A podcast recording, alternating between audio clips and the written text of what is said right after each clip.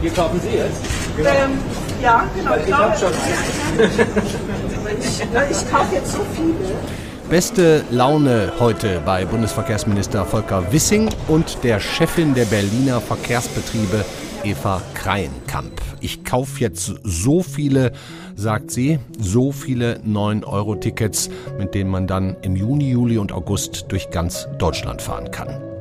Der Bundesrat hat heute zähneknirschend zugestimmt nach dem Bundestag gestern. Warum zähneknirschend, klären wir mit der Vorsitzenden der Länderverkehrsminister Maike Schäfer. Für alle jungen Menschen nach der Pandemiebekämpfung die nächste Lehrstunde über das deutsche föderale System. Wir erklären Ihnen heute die Details. Ein kleiner Serviceblock wartet auf Sie und wir haben am Ende noch einen wirklich skurrilen Rauschmeißer, einen Rentner, der vier Jahre lang nur mit öffentlichen Linienbussen Bussen ganz Deutschland bereist hat. Wenn einer also weiß, wie es geht, wie weit man wie schnell kommt und ob das Spaß macht, wer besser als er. Herzlich willkommen zum FAZ-Podcast für Deutschland. Heute ist Freitag, der 20. Mai. Ich bin Andreas Krobock. Schön, dass Sie dabei sind. Worüber wir hier heute am wenigsten sprechen werden, weil es auch weniger kompliziert ist und keine Ländersache in der Umsetzung, also auch nicht durch den Bundesrat. Ich bin Dr. Robin John, Allgemeinarzt in Schönebeck. Das ist 15 Kilometer von Magdeburg entfernt und trotzdem zu weit, um hier Nachwuchs zu finden. Immer mehr Praxen im Salzlandkreis bleiben unbesetzt und Patienten haben lange Wege und noch längere Wartezeiten. Das muss sich ändern. Die besondere Nähe der niedergelassenen Haus- und Fachärzte ist in Gefahr. Was die Gesundheitspolitik jetzt dringend ändern muss, erfahren Sie auf rettetdiepraxen.de. Musste, ja, ist der gestern im Bundestag beschlossene Tankrabatt. Wir dürfen die Familien, die Pendler und auch die Gewerbetreibende mit den stark steigenden Spritpreisen nicht allein lassen. Das ist nicht die einzige Entlastungsmaßnahme, die wir brauchen, aber es ist eine wichtige und dringliche. Finanzminister Christian Lindner. Logisch, dass bei einer Ampelregierung mit Grün und Gelb nicht nur der öffentliche Nahverkehr gesponsert wird, sondern auch das Auto. Vielleicht fangen wir also damit einfach mal an, dann haben wir auch eine Relation was Kosten und Ersparnis angeht. Und dazu hole ich mir erstmal Verstärkung dazu aus unserem Berliner Studio. Sie kennen sie alle als Kollegin aus dem Podcast für Deutschland, aber auch als versierte Rechtsexpertin im Einspruch-Podcast oder als schreibende Wirtschaftskorrespondentin der FAZ. Hallo Corinna Budras. Entschuldigung, den Nachnamen vergesse ich fast, so lange kenne ich dich schon.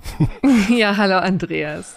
Ne, du hast jetzt im aktuellen Einspruch-Podcast sehr ausführlich über das 9-Euro-Ticket gesprochen. Verlinke ich auch. Hochinteressant, ist alles auch in juristischer Tiefe echt spannend. Interessierst du dich persönlich auch fürs Auto, für den Tankrabatt? Fährst du in Berlin viel? Ja, wirklich ehrlich gesagt relativ wenig. Also, hm. aber ich war natürlich, gehörte auch dazu, zu den Menschen, die im Februar relativ unter Schock standen, ne? als die mhm. ersten Preise, die zwei Euro Marke knackten, ne? der Benzin und Diesel, das war echt irre Zeiten. Aber so häufig tanke ich dann doch nicht, so dass ich das dann auch schnell vergessen habe. Ich kann ja mal die genauen Zahlen sagen. Jetzt wird der Liter Benzin einschließlich dem Wegfall von Mehrwertsteuer um 35 Cent günstiger. Diesel um 16 Cent. Mhm. So, und, und das gilt jetzt genauso für die drei Monate wie das 9-Euro-Ticket, ne? Ja, das gilt genau für den gleichen Zeitraum. Alles von Juni bis Ende August. Mhm. Bist du mit den aktuellen Spritpreisen einigermaßen vertraut? Ich weiß die nur für Frankfurt. Nee, ehrlich gesagt, ich bin da ziemlich blank, muss ich sagen. Mhm. Ich weiß nur, dass es sehr hoch ist. Sag mal. Pass auf, ich sag, sag's dir. Knapp unter zwei Euro hier für Diesel, mhm. zwischen 2,08 und 2,18 für Benzin. Ne? Ja. Also Spareffekt für Autofahrer, lass mich rechnen, irgendwas zwischen 10 und 20 Prozent. Ja, also ist schon eine Hausnummer. Ist ein bisschen, ne, oder? Aber vom Effekt her muss man ja. sagen, ist das, das Ticket, das 9-Euro-Ticket natürlich dramatischer. Ja, also wenn du jetzt zum 9-Euro-Ticket hinschwenken möchtest, dann na klar. Also das ist die größte Rabattaktion aller Zeiten. Sowas hat's im öffentlichen Nahverkehr noch nie gegeben. Ist auch wirklich nur ein symbolischer Preis, muss man sagen, die 9 Euro. Ne? Hm. Das, um das hm. mal in Relation zu setzen, da kenne ich mich übrigens besser aus mit den Ticketpreisen. Das ist vielerorts ein Zehntel von dem eigentlichen Preis. Ne? Also relativ häufig haben wir Ja. so äh, 80, 90 Euro pro Monatsticket und jetzt liegen wir bei neun. Schon, schon irre, ne? Also vielleicht können wir ja den Deckel jetzt endgültig auf den Tankrabatt nochmal machen. Ähm, da hatte die FDP ihren Willen gekriegt und der grüne Willen und auch eine grüne Erfindung, ist es richtig, war quasi das 9-Euro-Ticket. Ja, also die haben da auf den Tisch geklopft und gesagt, während dieser berühmten nächtlichen Sitzung, wo dann das ganze Entlastungspaket ja beschlossen wurde, wir brauchen hier natürlich auch was für den öffentlichen Nahverkehr, weil es kann ja nicht sein, dass wir sozusagen gerade in dieser Zeit so etwas subventionieren, was ehrlich gesagt äh, zwar natürlich bei den Menschen ankommt, aber dem Klima jetzt ja nun gar nicht hilft. Und die Grünen haben ja ein Herz für den öffentlichen Nahverkehr, versuchen den auch zu pushen, wo es nur geht. Und das ist natürlich eine riesige ja, Werbeaktion. So soll es jedenfalls sein. Ne? Hm. Wir erklären auch gleich nochmal ganz genau in einem zudem auch ganz witzigen Faktenblock, wie Sie das 9-Euro-Ticket kriegen, was es bedeutet, wenn Sie eine viel teurere Dauerkarte haben. Du hast es auch gerade schon gesagt, Corinna, was mit Fahrrädern ist und so weiter. Aber wenn wir heute schon den Tag der Entscheidung haben, dann könntest du uns vielleicht diese Geschichte, die du gerade angedeutet hast, auch nochmal erzählen. Hast du schon im Einspruch-Podcast, will ich nicht verschweigen, wie dieser komische Begriff 9-Euro-Ticket in einer nächtlichen Sitzung ne, des Haushaltsausschusses, wenn mich nicht alles täuscht. Nee, nee, das war äh, Ach, das war nicht der. Haushaltsausschuss. Ja, okay. Wie der da überhaupt entstanden ist. Also das ist ja wirklich auch manchmal ganz bemerkenswert, wie solche Dinge dann zustande kommen. Ne? Das 365-Euro-Ticket ist vielleicht einigen ein Begriff, gilt schon seit geraumer Zeit in Wien, also ein Euro Dieses pro 1 Tag. Euro am Tag, ne? Genau. Mhm. Zahlt man dort für den öffentlichen Nahverkehr und das war schon immer ein großes Vorbild in der ganzen Diskussion um die Preise für den öffentlichen Nahverkehr und natürlich auch für die Grünen. Deswegen war man relativ nah bei dem 365 Euro Ticket. Allerdings sollte das Ganze ja begrenzt sein. Ne? Es sollen Mhm. eben nur für drei Monate gelten. Da ist man dann also eben bei 90 Tagen und dann eben auch bei 90 Euro. Mhm. Eigentlich. Ja, genau. Das allerdings Mhm. war dann wohl doch zu viel. Man wollte eine noch deutlichere Entlastung. Auch da hört man eben, dass es vor allen Dingen die Grünen waren, die drauf gedrängt haben. Und so wurde die Null einfach weggestrichen und man war dann bei 9 Euro für 90 Tage. Nur, dass das natürlich überhaupt nicht stimmt, denn die 9 Euro gelten natürlich pro Monat. Deswegen sind es letztendlich 27 Euro für 90 Tage. Klingt natürlich nicht ganz so gut, ja, deswegen reden jetzt alle nur noch vom 9-Euro-Ticket. Also 9 Euro pro Monat. Ja, der Name ist ja jetzt gar nicht so schlecht gewählt. Ne? Also Ja. ich kenne fast niemanden, der davon jetzt noch nicht gehört hat. Okay, da kann jetzt also jeder für 27 Euro drei Monate mit Bussen, Bahnen, Regionalexpress durch ganz Deutschland fahren. Ne? Muss man ja auch noch dazu sagen. Quasi in den Sommerferien. Das klingt ja jetzt gar nicht so schlecht. Warum hat man das eigentlich nicht auf die, sagen wir, jeweiligen Tarifbezirke oder Regionen beschränkt, sondern eröffnet jedem jetzt die Möglichkeit, ja, auf Deutschlandreise zu gehen? Ja, so war es übrigens geplant, ne, dass man das beschränkt auf die Verkehrsverbünde, auf den einzelnen Verkehrsverbund, ne, wie, wie hier zum Beispiel in Berlin eben nur das Berliner Stadtgebiet, also ließ sich auch hören. Allerdings nicht in Baden-Württemberg. Das muss man ehrlicherweise dazu sagen, denn Baden-Württemberg besteht aus 22 Verkehrsverbünden.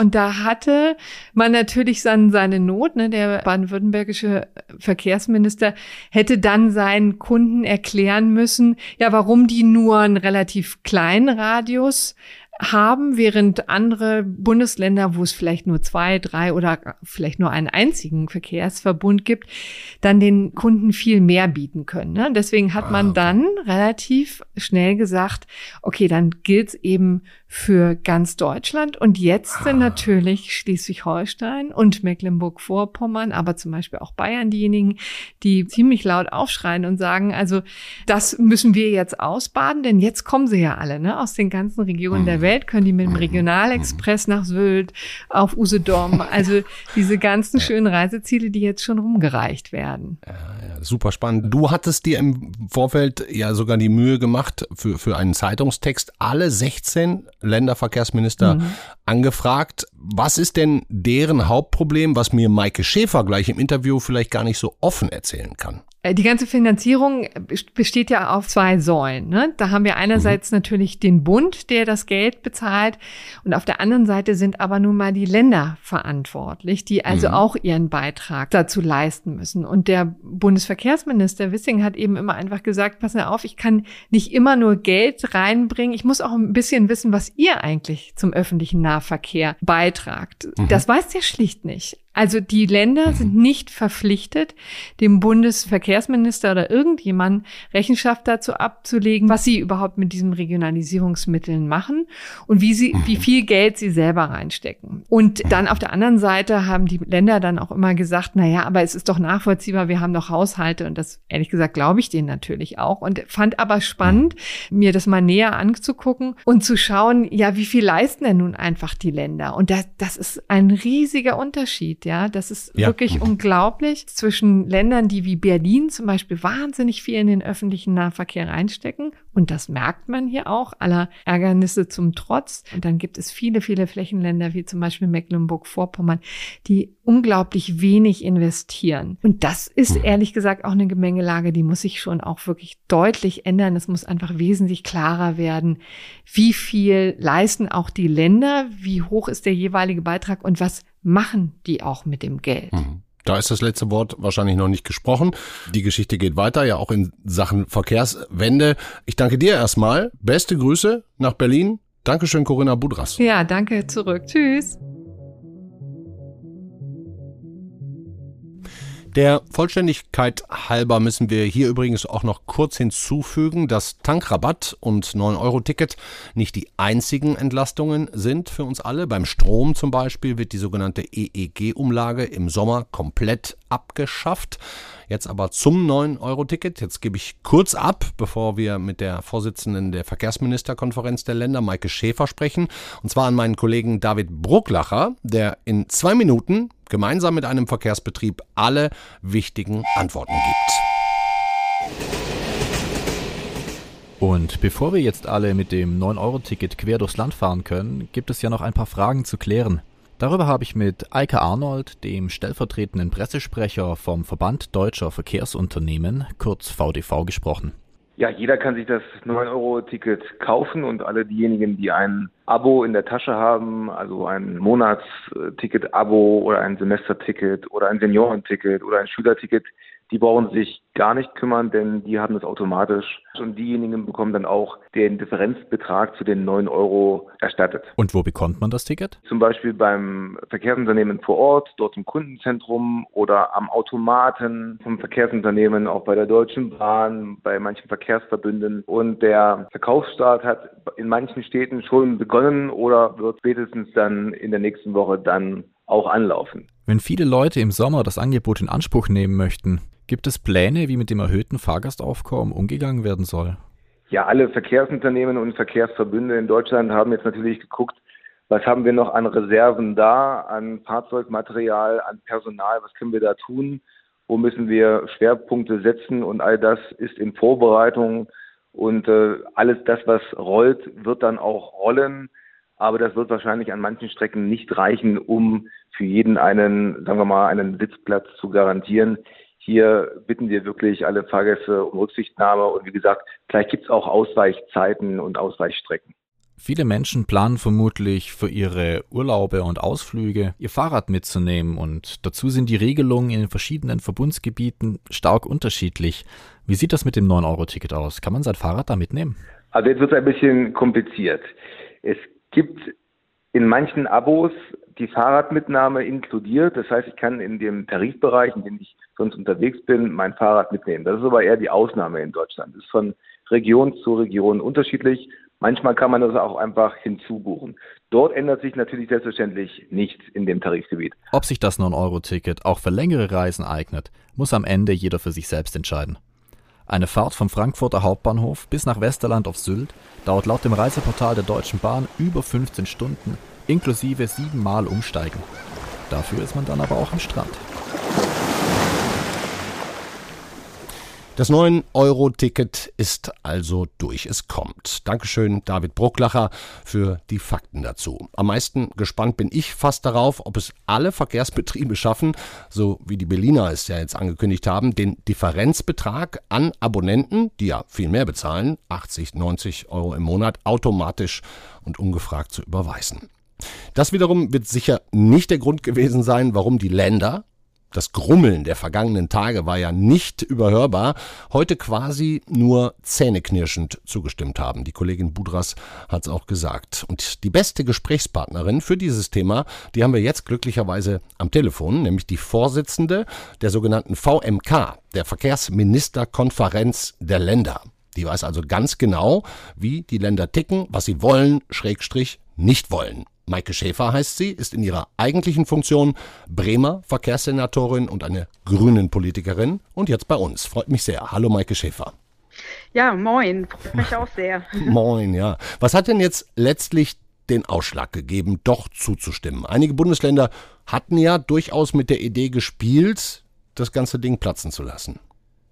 Das stimmt. Im Vorfeld gab es Signale, ähm, dass nicht alle Bundesländer dem 9-Euro-Ticket zustimmen werden. Mhm. Allerdings ist, glaube ich, doch deutlich geworden, die Menschen freuen sich auf das 9-Euro-Ticket. Ähm, die wollen eben auch eine Vergünstigung für drei Monate haben. Ich habe ähm, heute in meiner Rede im Bundesrat gesagt, ich finde, es ist auch eine Sache der Gerechtigkeit, mhm. wenn die Autofahrer einen Tankrabatt äh, bekommen und äh, dem Ganzen dann äh, diese hohen Spritkosten Kosten ähm, ein bisschen die Schärfe nehmen sollen, dann wäre das ungerecht, wenn die ÖPNV-Nutzerinnen und Nutzer, die sich ja klimafreundlich fortbewegen, dann in die Röhre gucken würden. Hm. Also insofern ist das auch gerecht, wenn gerade die ÖPNV-Nutzer dann auch davon profitieren. Und das war sicherlich ausschlaggebend, warum dann ähm, wirklich alle auf dem 9-Euro-Ticket zugestimmt haben. Hm. Also eine Entscheidung für die Menschen im Land, nicht für den Bundesverkehrsminister.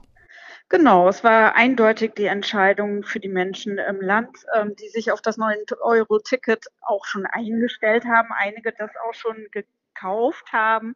Und insofern, ja, ganz eindeutig, der Mensch stand im Vordergrund. Ja, ich, ich frage das natürlich mit, mit Volker Wissing extra so, weil Sie und die Länder sich, wenn ich es drastisch ausdrucken würde, würde ich sagen, so ein kleines bisschen übers Ohr gehauen fühlen.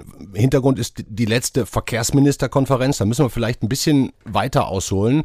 Da wurde beschlossen, Frau Schäfer, okay, die Länder kriegen mehr Geld, müssen dafür aber offenlegen, wofür genau sie es ausgeben. Ne? Ist es richtig soweit?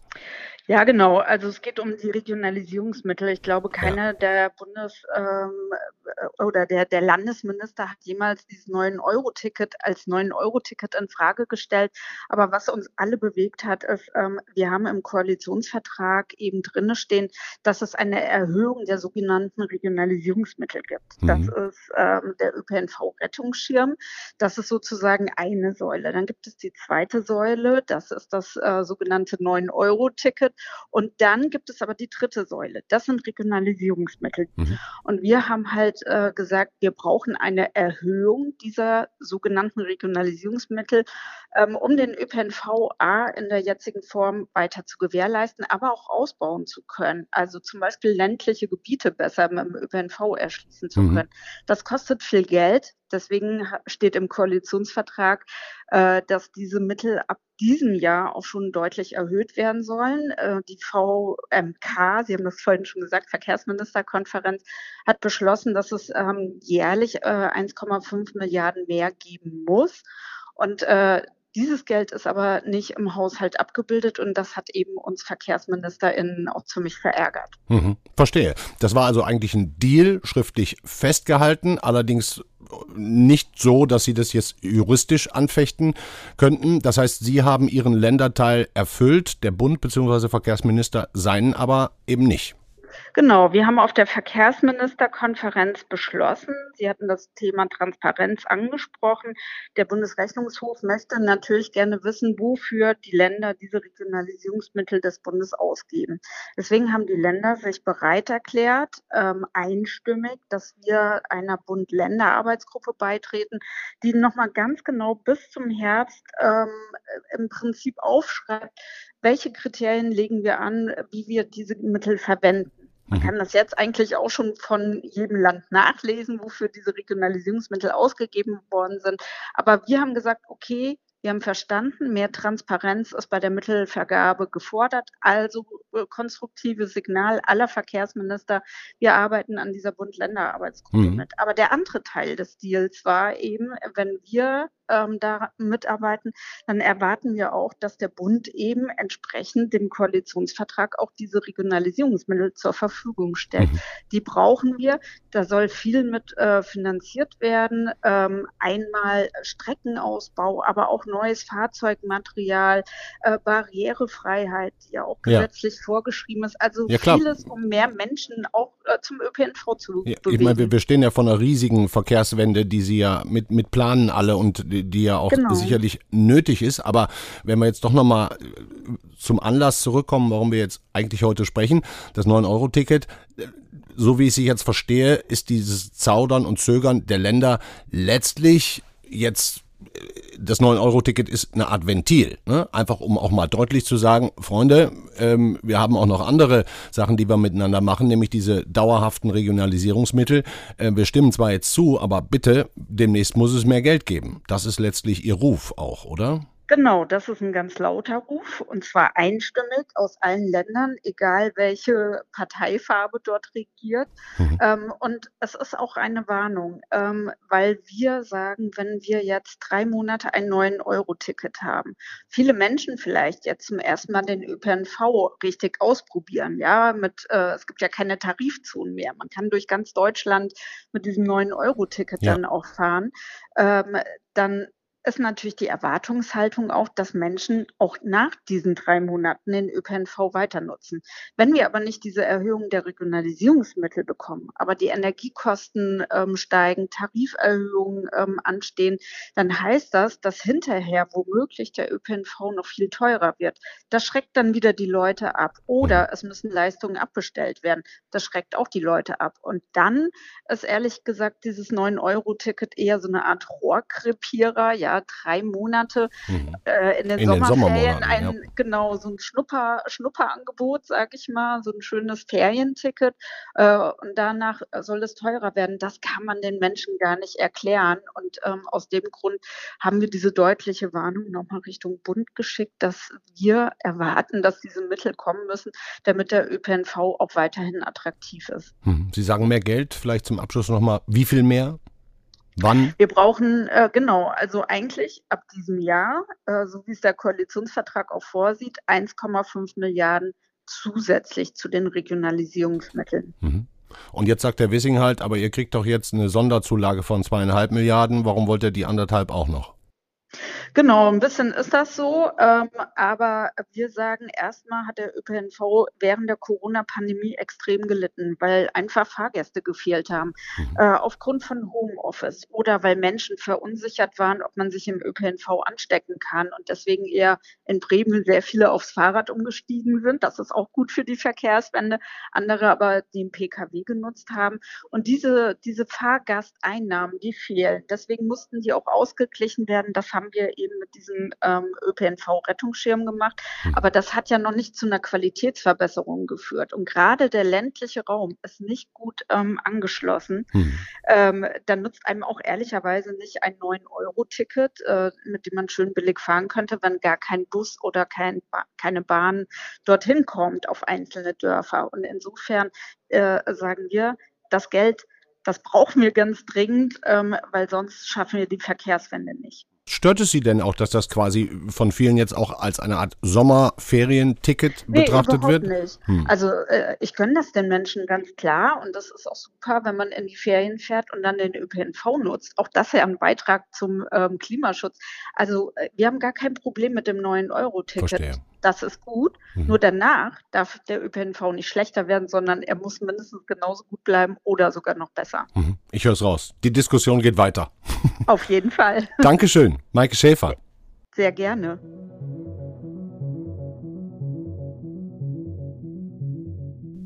Jetzt haben wir von Maike Schäfer nochmal gehört, dass die Hauptkritik von den Ländern eigentlich wenig mit dem 9-Euro-Ticket an sich zu tun hat, sondern mehr ein grundsätzliches Problem ist zwischen den Ländern und der Bundesregierung, vielleicht insbesondere mit dem Bundesverkehrsminister. Die Sache ist noch lange nicht zu Ende, da werden spätestens im Herbst neue finanzielle Forderungen deutlich formuliert werden. So, kommen wir jetzt aber zu einem eher unpolitischen Abschluss unserer Sendung, gefolgt von der Überlegung, wenn ich jetzt für 9 Euro im Monat mit den erlaubten Verkehrsmitteln, also kein ICE, durch Deutschland fahre, wie weit komme ich eigentlich? Wie schnell? Ich bin mir sicher, dass es Leute gibt, die das ganz bald ausprobieren aber einer, der das schon längst getan hat und noch viel krasser, ähm, ist der Reiseblogger und Buchautor Bernhard Weiland. Der hat vier Jahre gebraucht, um alle seine Ziele im ÖPNV quer durch Deutschland zu erreichen und hat danach das Buch geschrieben, Alter Mann im Bus, eine Deutschlandreise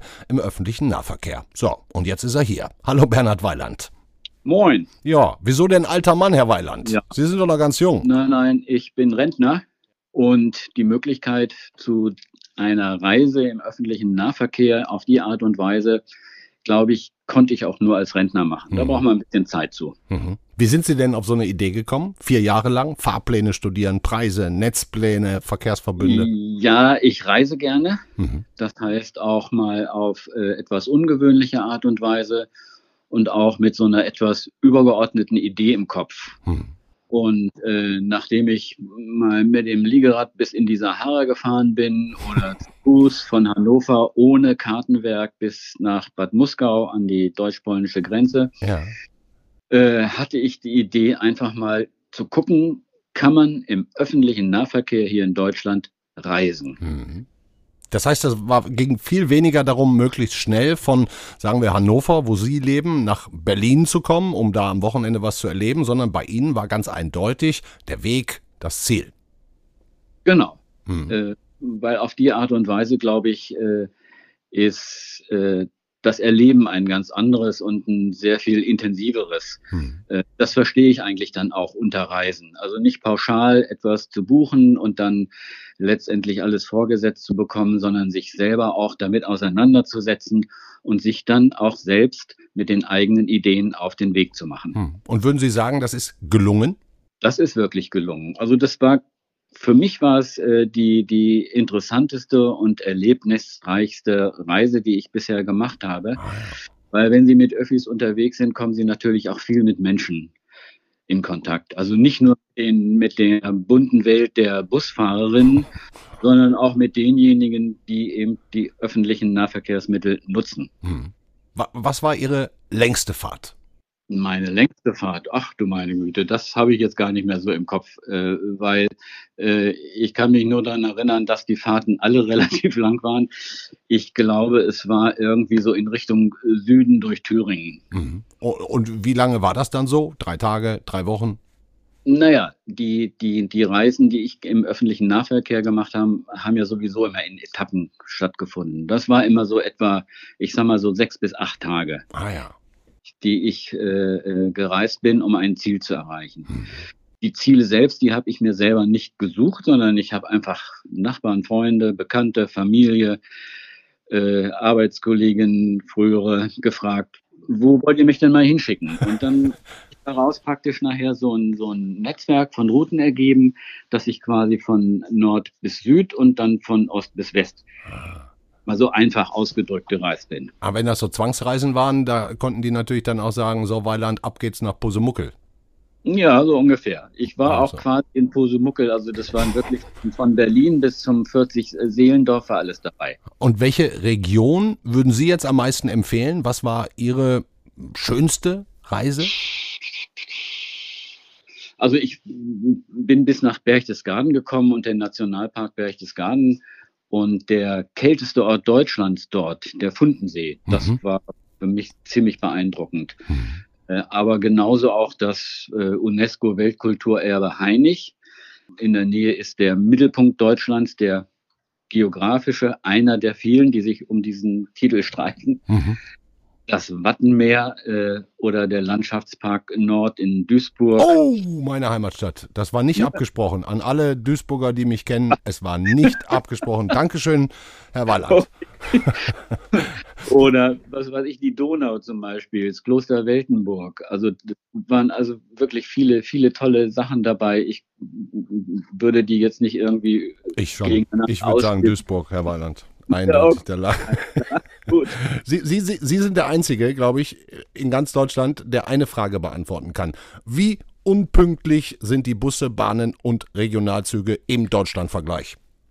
Also, Bahnen kann ich jetzt nichts zu sagen. Weil Sie nur es Bus gefahren sind. Mein Straßenbahn oder Busse, äh, was ich ja nun hauptsächlich benutzt habe, ehrlich gesagt ziemlich pünktlich. Hm. Äh, ich weiß, jetzt werden viele Pendlerinnen wahrscheinlich aufstöhnen. Ja. Und sagen, stimmt nicht. Also meine Frau zum Beispiel, die regelmäßig äh, pendeln muss. Aber es ist war wirklich so, dass das, was ich mir rausgesucht habe, hat funktioniert. Die haben fast alle funktioniert. Oh, ich hasse das ja, wenn die Verbindungen nicht klappen. ja, nun muss ich dazu sagen, ich habe auch sehr vorsichtig kalkuliert. Also immer okay. mit viel Mit Luft, Zeit. mit Puffer. Ja, das hing auch damit zusammen, dass ich unterwegs halt auch ein, ein Fotoprojekt verfolgt habe. Ich habe quasi die schönen Motive der Haltestellen in Deutschland äh, porträtiert sozusagen. Und da hatte ich dann immer genügend Zeit auch zwischendurch. Hm. Und hätten Sie Lust, das jetzt für 9 Euro nochmal zu machen? Ja. ja, wirklich. Sie würden es jetzt auch allen, die quasi eine Gelegenheit wittern, das empfehlen, das einfach mal grundsätzlich als Gelegenheit zu betrachten, anders zu reisen. Ja, und zwar mit den eigenen Ideen. Sie könnten diese, diese Idee ja auch einfach mal kleinräumig umsetzen in der Stadt, in der Sie wohnen. Ne? Einfach mal alle Linien ausprobieren und bis zur Endhaltestelle fahren, gucken, wie es da aussieht. Mhm. Ich weiß, äh, dass da auch wieder einige aufstehen werden, die eben, äh, ich sag mal, auf, auf kleinen Dörfern äh, wohnen, wo es, und das habe ich ja unterwegs auch, auch erlebt, wo es kaum Anschlüsse gibt. Ja. Ah. Oder man zum Beispiel einen Rufbus einen Tag vorher anmelden muss für ein bestimmtes Zeitfenster. Sowas gibt es noch. Rufbusse. Ja. Ne? Herr Weiland, ich sage herzlichen Dank. Wir haben schon ein bisschen überzogen in der Sendung. Entschuldigung an alle, die mit einer halben Stunde rechnen und jetzt sind es möglicherweise 35 Minuten geworden. Abschlussfrage, wer nochmal genau nachlesen kann. Das Buch heißt Alter Mann im Bus, eine Deutschlandreise im öffentlichen Nahverkehr. Sie dürfen einmal den Verlag nennen.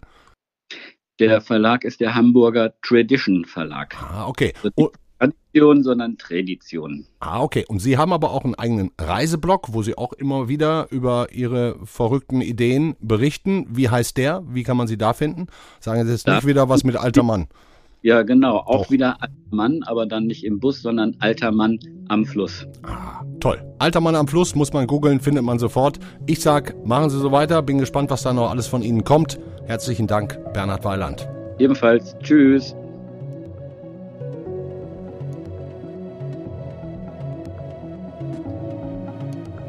Das war der FAZ-Podcast für Deutschland an diesem Freitag, den 20. Mai. 9-Euro-Ticket, ja oder nein? Wie beantworten Sie für dich, für sich diese Frage? Ja, ich glaube, eine schlechte Idee ist es nicht und wir werden noch einiges davon hören. Unter anderem natürlich auch die Kritik der Länder, auch das geht nicht vorbei. Die brauchen und wollen zumindest. Ob sie es brauchen, wird sich zeigen, aber sie wollen nochmal deutlich mehr Geld vom Bund. Das war's für heute. Ihnen ein schönes Wochenende. Machen Sie es gut. Ciao.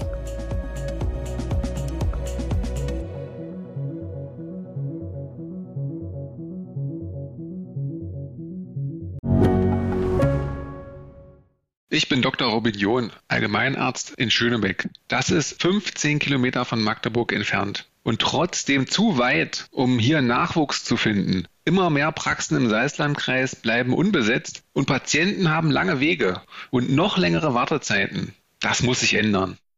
Die besondere Nähe der niedergelassenen Haus- und Fachärzte ist in Gefahr. Was die Gesundheitspolitik jetzt dringend ändern muss, erfahren Sie auf rettetdiepraxen.de.